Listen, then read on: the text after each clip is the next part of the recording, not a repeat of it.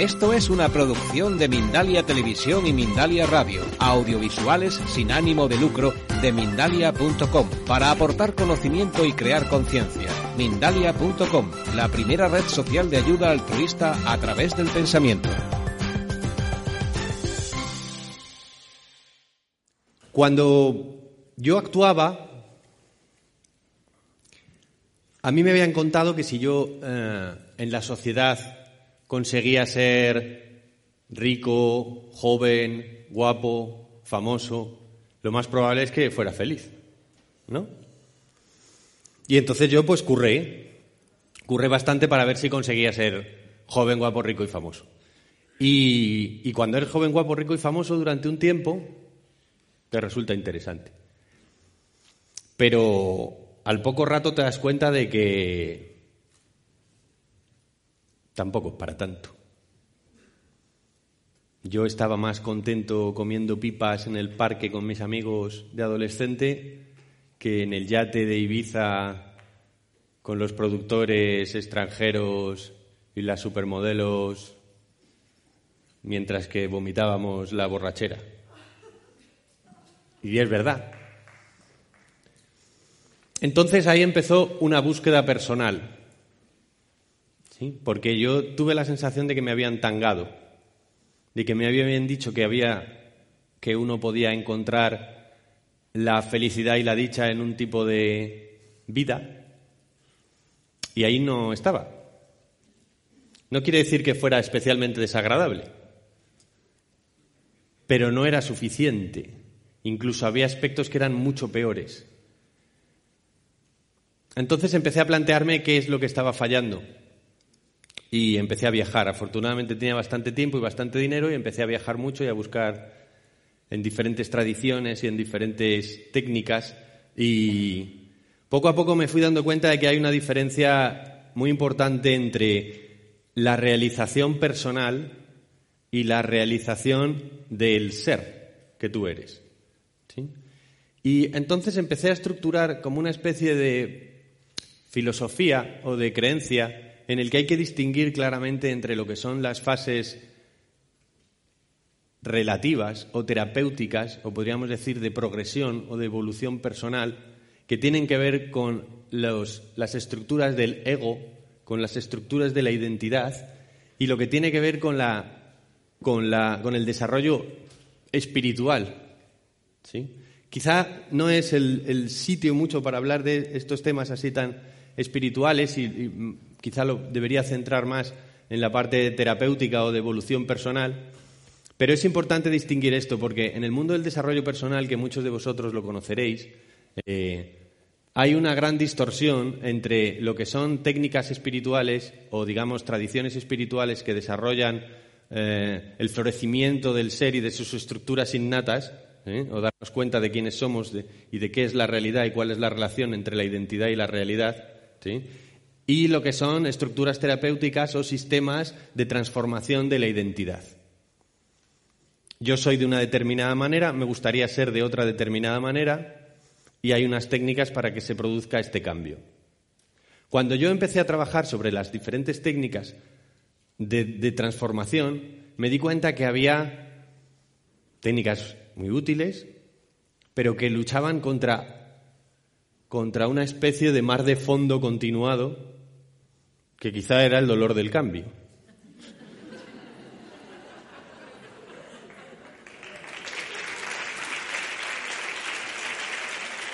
A ese, a ese mar de fondo que, era como una especie de corriente contraria a, donde yo me quería transformar, eh, empecé a llamarle el karma, ¿no? Era como decir, yo me quiero transformar, pero es que el karma no me deja.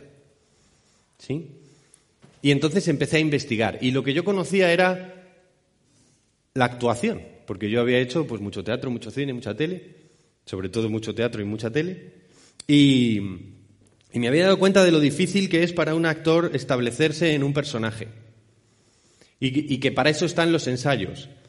Y que hay muchas veces que uno tiene que representar un tipo de personaje y le es literalmente imposible, porque el mar, de, el mar de fondo, el karma, le tira para el lado contrario y tiene que hacer casi un trabajo terapéutico Un trabajo de introspección, análisis, aceptación, localizar las causas para ver por qué yo no puedo actuar de esta determinada manera.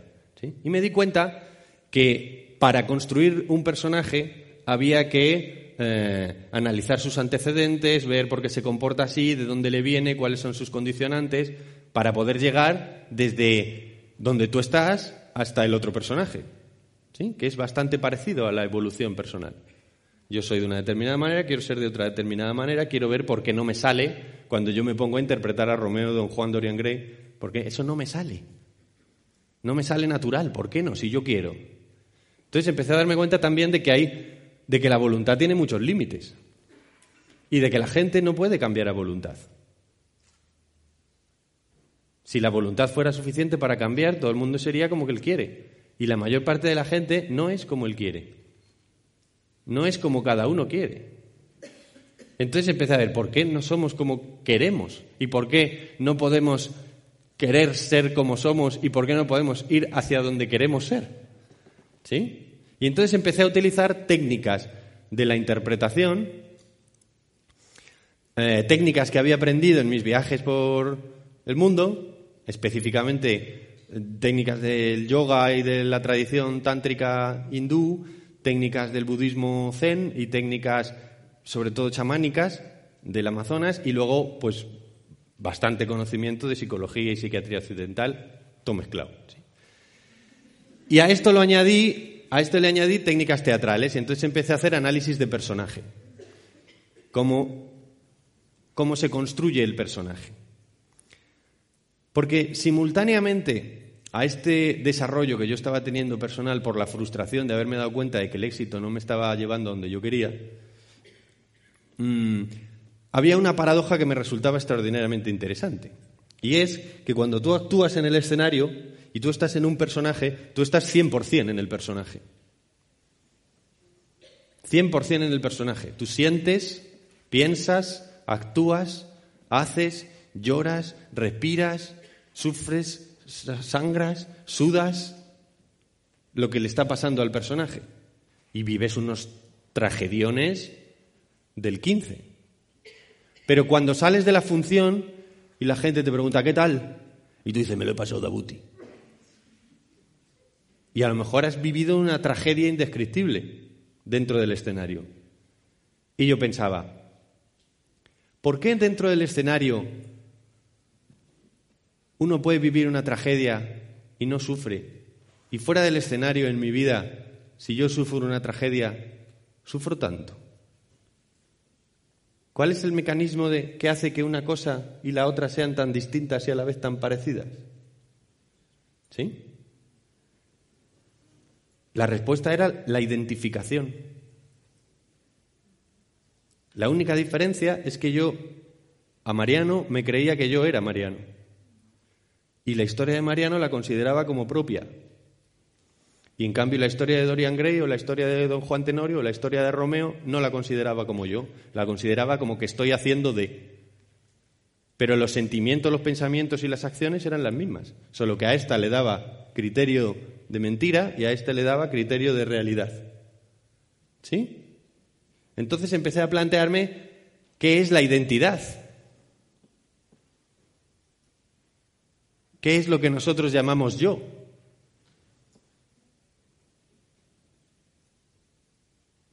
Y es la gran pregunta, porque todo el mundo lo da por hecho, pero nadie lo sabe. Nadie sabe qué es el yo. No digo qué es el ego. El ego podemos construirlo como la idea que tenemos de nosotros mismos, el mapa mental con el que nos definimos, la identificación que hacemos con, una historia, con una profesión, con un cuerpo, con unas propiedades. ¿Sí? Eso es el ego, una idea. Pero nosotros somos el ego. Lo que nosotros somos es una idea, una idea que es cambiante, que no permanece, que no es estable, que es básicamente delirante, que está totalmente condicionada por los estímulos exteriores, Entonces, ¿qué es lo que, si yo no soy la idea que yo tengo de mí mismo, entonces ¿qué soy? ¿Sí? Porque yo puedo cambiar, intentar cambiar la idea de lo que yo creo que yo soy, pero luego el cuerpo va a tener sus propias razones y me van a llevar a actuar de una manera o actuar de otra. Y ese comportamiento no se puede decidir. Yo puedo decidirlo momentáneamente, pero la mayor parte del comportamiento y la mayor parte de las decisiones me empecé a dar cuenta de que eran básicamente inconscientes, emocionales. Es decir, gran parte de la identidad, de las acciones que realizo, de las emociones que siento y de los pensamientos que pienso, vienen de serie. No puedo ejercer la voluntad sobre ellos. No puedo controlar el pensamiento. No se puede. Yo puedo hacer trucos.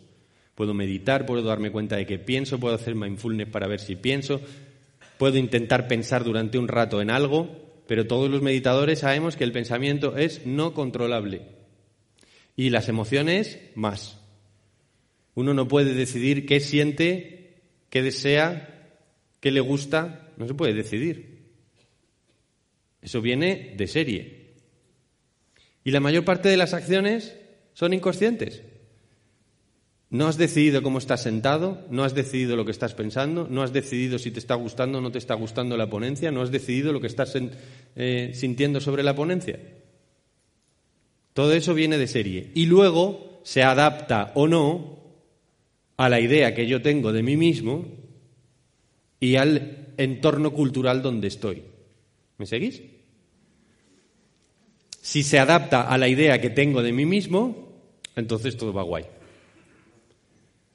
Si no se adapta a la idea que tengo de mí mismo, entonces estoy en crisis terapéutica. ¿Sí? Quizá es un poco de jarro frío con los conceptos de empuja, tú puedes, transfórmate, llega a la cima, ¿sí? pero es que esas energías duran un tiempo y, probablemente en mi experiencia sé que la montaña que parecía alta después no era ni montaña y había otra más grande que te interesaba más y lo que parecía que había en esa montaña no estaba. ¿Sí? A veces nos pasa, ¿no? Y la mayor parte de las cosas funcionan solas. Los días pasan solos, el sol entra, sale y se pone, los pájaros cantan, las nubes se levantan. La digestión se hace sola, yo duermo solo, los sueños se estructuran solos. Y entonces empecé a decir, ¿y esto cómo va entonces? ¿Cuál es la relación entre la voluntad y la tendencia innata? O lo que es lo mismo.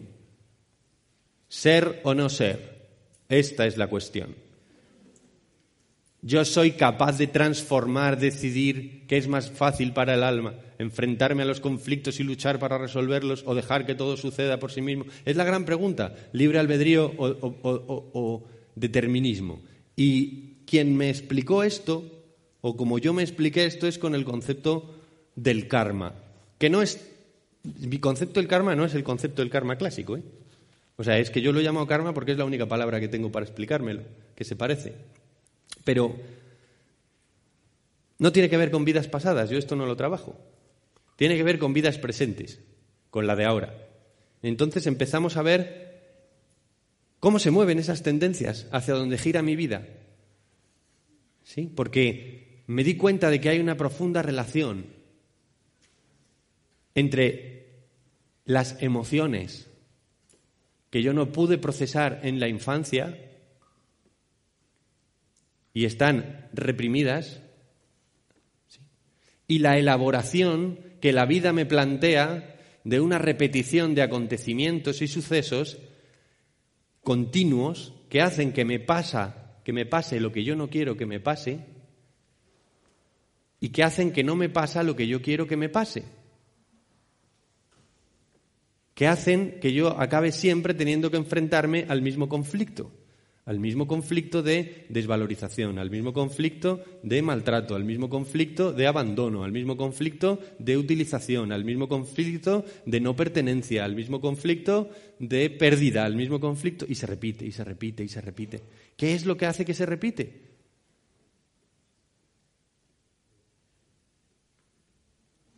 Lo que hace que se repite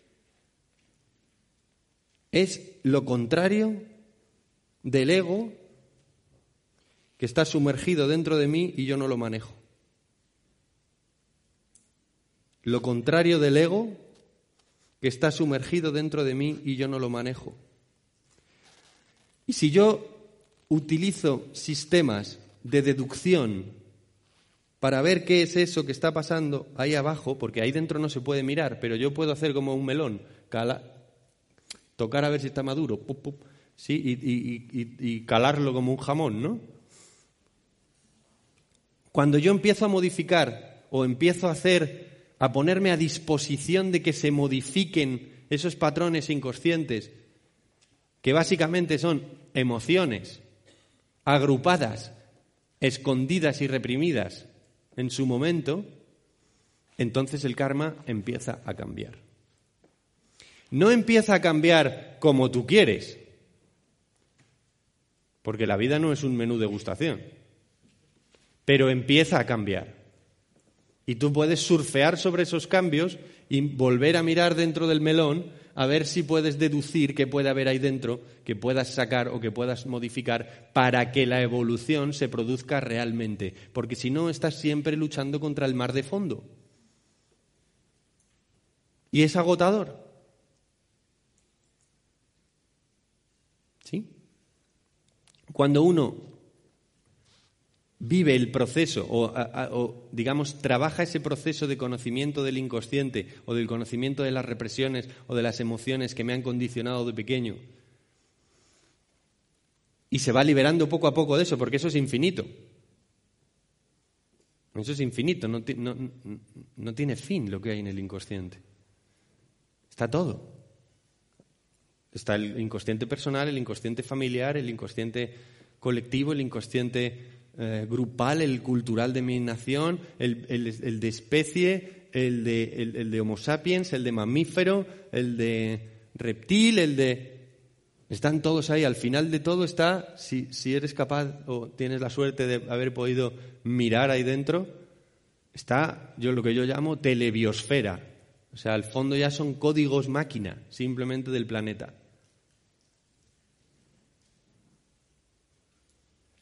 No es sencillo manejar esto, ni es controlable, pero desde luego es extraordinariamente útil. Y yo creo que en un grupo como vosotros, que imagino que vuestro objetivo es eh, utilizar los recursos necesarios como para encontrar eh, las maneras más adecuadas de, que se produzca la transformación y de poder controlar los mecanismos de transformación, ¿sí? Esto es extraordinariamente útil, en mi caso lo fue y a esto eh, me dedico. ¿Os resulta muy confuso el concepto? Vamos a hacer algunas preguntas. A ver si conseguimos que no sea muy abstracto. Si tenéis alguien.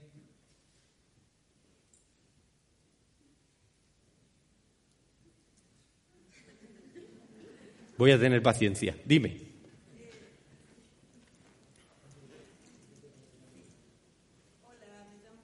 Hola, Cristina. pues eh, esta es una pregunta que yo me hago también hace tiempo porque hace tiempo que investigo el concepto de la percepción del tiempo. Entonces, si el karma tiene que ver con la vida presente, tiene que ver con una percepción que tengo de un pasado inexistente, de un futuro inexistente. O sea, es, si solo estoy en el ahora, en, qué momento se, se gesta, se fabrica ese karma. Claro, es muy interesante. En el ahora. Pero es que la hora de ahora está gestionando el karma de la hora de después, porque el presente, claro, el, el, presente, este, las emociones que tú aquí estés reprimiendo, ¿sí? Si, si, si, si tu pregunta suponte que haya sido, que no lo ha sido, pero suponte que hubiera sido fallida, y que la gente hace y que tú te avergüenzas y esto no lo quieres sentir y entonces le dices a tu compañera, ah, no sé qué tal, y pasas como por encima de esto. ¿Sí? Esto se va al inconsciente, porque yo no lo estoy procesando y no lo estoy integrando. Y lo que pasaría en mi conocimiento es que tendrías que volverte a enfrentar a una situación similar porque la vida no considera que has pasado el concepto adecuado. ¿Por qué no lo has pasado? Porque se ha producido una cosa es un poco complicada de, de, así tan breve, pero cuando nosotros nos separamos de lo que sucede, cuando el ego se estructura, porque si la pregunta es fallida y hay sensación de fracaso, lo que va a pasar es que tu concepto de ti, es decir, la idea que tú tienes de ti mismo, se va a reforzar. Se va a reforzar a soy genial o se va a reforzar a soy una mierda, pero se va a reforzar. ¿Sí? Al universo no le gusta que se refuerce tu concepto de yo, porque tu concepto de yo es ficticio. Tú no eres una idea. Tú eres la realidad si fueras algo. Tu vida completa, no alguien dentro de tu vida. ¿Sí? Como la idea es falsa, se va a jugar a repetir. ¿Me sigues? Y eso te va a provocar el karma futuro sobre eso. Por tanto, las experiencias que nosotros vivimos ahora, repetitivas una y otra vez, tienen que ver con el tipo de educación que recibimos y el tipo de transmisión que nos dieron nuestros padres, básicamente, y nuestros. A mí me jodió mucho esta idea. Mucho. Me pasé años peleando contra la idea de que a mí me habían hecho mis papás. Y yo creía que me había hecho a mí mismo y que, eh, tío, eh, eh. Cedí con el tiempo y me fue mejor. Si a un niño no se le escucha, nunca, porque los papás están dedicados a otra cosa, el niño hace un concepto de que él no es importante lo que tiene que decir. Ese, concepto de mis papás no me escuchan o no me quieren lo va a reprimir porque es demasiado fuerte o es demasiado doloroso para él. Y el niño tiene mecanismos de protegerse de esto. Entonces lo que va a hacer va a ser una identidad, un ego que es compensatorio de eso. Lo que va a querer va a ser que le escuchen. ¿Sí? Y entonces lo que le va a pasar va a ser que va a ir por el mundo intentando que todo el mundo le escuche. ¿Y qué va a pasar? Que él va a resultar un pesado. Y la gente no le van a escuchar. Y cuando dentro de 30 años él vaya a terapia, lo que le va a plantear a su terapeuta es, nadie me hace caso, no pertenezco al sitio, no me escuchan. Y si nosotros nos planteáramos a ver qué es lo que está pasando allí detrás, lo que está pasando es que ese niño no pudo procesar las emociones de no me escuchan, no entendió qué le estaban haciendo sus papás, no le dio un correcto significado, no integró la experiencia, la experiencia se, se metió en el inconsciente, hizo una personalidad falsa que sustituía a lo que le estaba pasando, y esa personalidad se repite y se repite y se repite porque es mentira y el universo la quiere disolver. Y eso es el karma. Y luego a él, a lo mejor, si toma mucha ayahuasca o se hace una hipnosis o una regresión, a lo mejor ve que en su otra vida fue Pitágoras que, que le escuchaban todos. Y como era muy guay, pues en la siguiente le tocó que no lo escuchaba nadie. ¿Eso es verdad? ¿Era Pitágoras? Pues qué sé yo, él lo sueña así o lo vive así en su, en su, imaginario, pues me vale. Pero lo que está claro es que lo del niño que sus papás no le escuchaban es verdad. Y lo que está claro es que eso le está condicionando. Y eso es el pasado en el presente. Por eso en el presente no somos libres, porque estamos manejados por ese, mm, esa marea del, karma que son tendencias innatas. Y por eso nos es tan difícil muchas veces que nos funcionen los procesos de evolución, modificación. Estas, este, este, estas estructuras kármicas, si las estudias, puedes estudiar sus reglas. Más o menos tienen unos comportamientos como básicos. Por ejemplo, uno que es extraordinariamente curioso es que como tu identidad real, o sea, lo que tú eres ahora mismo, es la experiencia que estás teniendo de ver, sentir, escuchar, oler este teatro con toda la gente que hay, con este tipo que habla y con tu cuerpo incluido en toda esta experiencia. ¿sí? Esto es lo que tú eres. Y eso que tú eres, todo incluido, ¿me seguís? No es que tú seas eso de ahí dentro sí y esto de aquí fuera. No. Eso es delirante. Pero cuando tú te duermes, todo se va. Y cuando tú te mueres, todo se va. Y cuando tú abres los ojos, todo aparece. Luego es evidente que tú eres la totalidad. Y esa totalidad está unificada. ¿Me seguís? Mientras que yo viva en el yo, separado, vivo en un delirio. Bien, pues como lo que yo soy es todo lo que sucede, lo de aquí dentro incluido y lo de fuera, sin ser nada en especial dentro de eso, porque yo dentro de todo esto que sucede después me identifico con unas cosas sí y con otras no. Unas creo que son mías y otras que no son mías. ¿Entendéis? Yo soy todos los coches, pero este tengo un papel que dice que es mío. Y yo creo que ese es mi coche. ¿Sí? Pero yo soy todos los coches. ¿Me seguís? Un poco. Es un poco espiritual. Vale. Lo que se repite en el karma es la experiencia esta.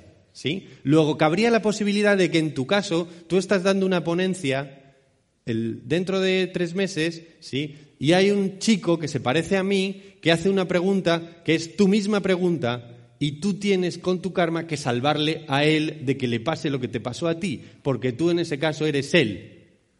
¿Entiendes esto? Esta es la razón por la que un niño abusado de pequeño puede ser abusador de niños de mayor, porque lo que se repite no es el ego, lo que se repite es la situación relacional. ¿Me seguís? La escena. Lo que se repite es la escena y tú puedes interpretar cualquiera de los papeles de la escena. Un abuso de pequeño puede que tú después lo repitas como el abusado, como el abusador, como el que pone la casa para que se haga el abuso, como el policía que tiene que descubrir los abusos, como el informático que tiene que desentrañar el, ordenador donde están los abusos. ¿Entendéis? Pero lo que tú vas a vivir es el hecho emocional del concepto del abuso que en ti se reprimió y que el universo te va a llevar a que lo vuelvas a soñar. ¿Veis qué precioso?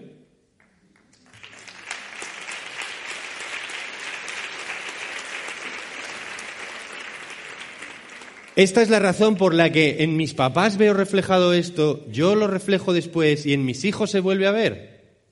Esta es la razón por la que si tú le preguntas a alguien cuáles son las cosas que más odia de su mascota, su mascota se refleja su yo negado. Si es un chico que no tiene capacidad de expresión emocional, su perro le sale su colmo y le sale un clica, un tiernito, un blandengue, un chichiná. ¿Para qué? Para que él se enfrente. ¿Sí? Decía Jodorowsky, que yo trabajé mucho con él, dice, en México está lleno de maricones porque todos los padres quieren ser muy machos.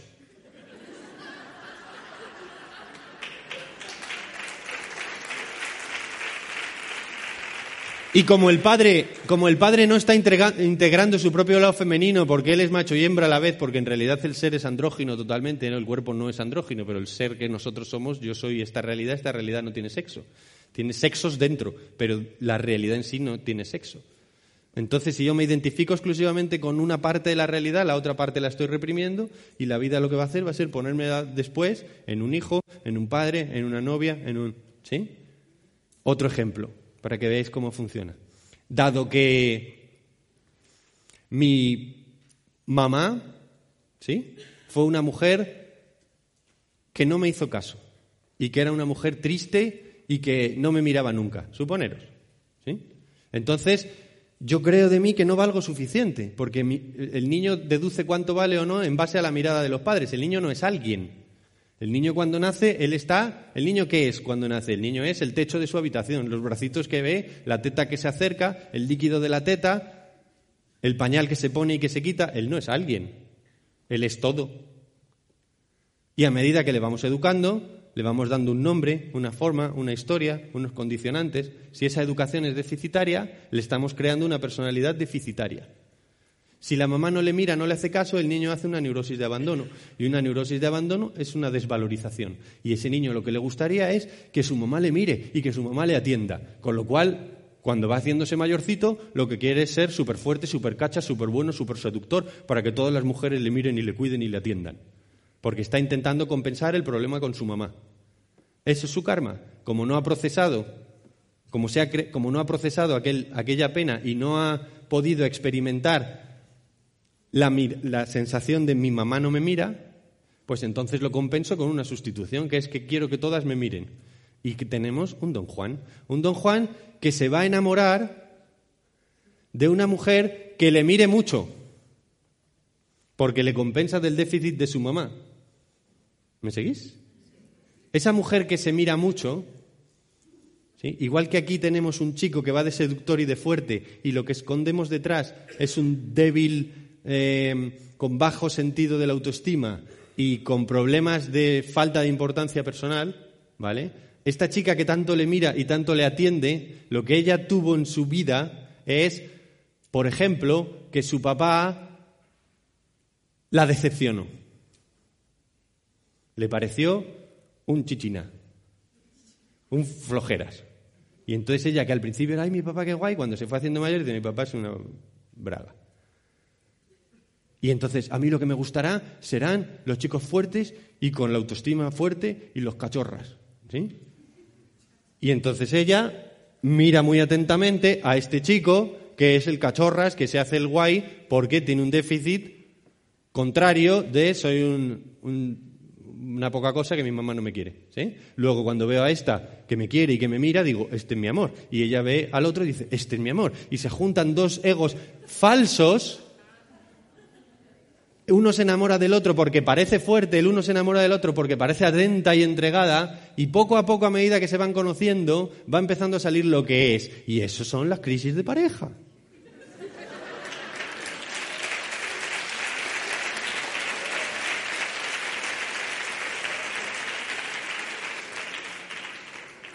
Y este chico, este chico, acaba por confrontarse con esa que vuelve a decepcionarse cuando ve que este chico es un flojeras y ella dice, mierda, otra vez un flojeras.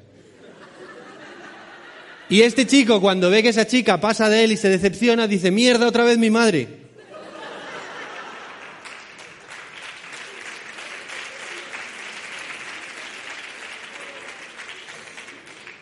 Y eso es a lo que yo llamo karma. Y esas tendencias no las manejamos, no las conocemos. Vamos como, dice Chuslan Preave, que en paz descanse, como vacas sin cencerro, perdidos, intentando decir, la siguiente que me pille va a ser, va a beber los vientos por mí. Y esta dice, este no me vale, el próximo sí que va a ser cachorras y fuerte. ¿Veis esto? Y esto nos pasa en el trabajo, igual en el trabajo. Yo no me sentía, yo hacía una función espectacular, 3.000 personas, Dorian Gray, la representación de la belleza, un personaje espectacular, el público... ¡ah! ¡ah! Había de todo, también había gente que decía vaya mierda, pero Podía tener una noche de éxito, sí. Durante un rato me lo creía. Y salía aquí, autógrafos, no, sí, sí, ah, ah, pim, pam, pim, pam. Sí, yo me relacionaba pues con la pataki, con, quiero decir. Pues llegaba a casa y ¿qué pasaba? Que ahí no estaba ya, ahí no estaba el personaje. Y yo decía, ¿por qué me torturo al llegar a casa? ¿Por qué me mangoneo y vuelvo otra vez a, convencerme de mierdas para volver al equilibrio? ¿Por qué si yo por educación creo que soy un siete y medio y la vida me lleva a ser un diez, supongamos, me busco las vueltas para volver a ser un siete y medio? Porque no lo hago yo, lo hace el karma. ¿Cuándo se elimina eso? Ah. Mira, tú imagínate que la vida se parece a un sueño. Es que se parece mucho a un sueño. Es un sueño que es estable, pero más o menos estable, pero se parece mucho a un sueño. Cuando tú sueñas, suponte que sueñas que vas en el metro, ¿sí? Y que hay y que está enfrente de ti eh, Rita Barberá, ¿sí? Y tres cocodrilos verdes que cantan el Only You. ¿Eh? Y entonces de repente te despiertas y te preguntan, ¿quién de todos esos personajes eras tú? ¿Quién? Todos. ¿Esa creación era una creación que has hecho tú? ¿Esa creación es una creación aposta y consciente? Es totalmente una creación propia en el que tú eres todos los personajes, ¿sí? Pero se produce por métodos inconscientes. ¿Sí? Es decir, tú no puedes controlar lo que sucede. Tú puedes actuar más o menos, más o menos, tampoco mucho, pero dentro de lo que ya sucede en el sueño. Incluso lo que sientes, lo que piensas y lo que haces dentro del propio sueño probablemente también va condicionado por historias anteriores. Pero el sueño mismo de tu vida, todo lo que sueñas que es tu vida, es una creación exclusivamente tuya en el que tú eres todos los personajes, pero interpretas siempre al mismo protagonista que va cambiando continuamente. Y es una creación completamente inconsciente. Luego, la única manera de ser capaz de que ese sueño se modifique es localizando qué es lo que me ha hecho soñar, por ejemplo, cuando tengo pesadillas. Supongamos que yo me he comido una cena en mal estado antes de irme a dormir. ¿sí? Entonces los cocodrilos me intentan comer, el metro se para y hay una amenaza de bomba y Rita Barberá se acerca a mí con sospechosas intenciones. Tengo una pesadilla, ¿ok? ¿Yo puedo arreglar la pesadilla dentro del sueño? No, porque el problema me lo está generando una cosa que es inconsciente y que está fuera del sueño, que es la comida en mal estado que me he tomado antes de cenar. En el karma funciona así, los contenidos que están detrás del sueño, detrás del sueño de la vida, son los que condicionan lo que nos pasa en la vida y son los que hacen que la vida gire en esa marea extraña que a mí me impide el poderme desarrollar como yo quiero. Los mecanismos de liberación son largos y son procesos mm, no fáciles, pero básicamente consisten en discernir cuáles son las causas primarias en mi infancia ¿sí? y las causas primarias en la infancia de mis padres que les ha provocado que eso es así, procesar e integrar las emociones que en su momento fueron prohibidas, sabiendo que en su momento fueron devastadoras, eran potencialmente devastadoras, pero que ahora de adulto no lo van a ser, ¿sí? modificar los significados que yo le di a esas experiencias en su momento con respecto a quién soy yo, qué soy yo y quiénes eran ellos y lo que eso significaba, y hacerme un planteamiento a partir de que yo me libero de esas emociones que no tienen fin y modifico esos significados, y a partir de entonces eh, sí soy un poco más libre para poder estructurar metas, objetivos, pasos a seguir y eh, impedimentos y eh, ayudas.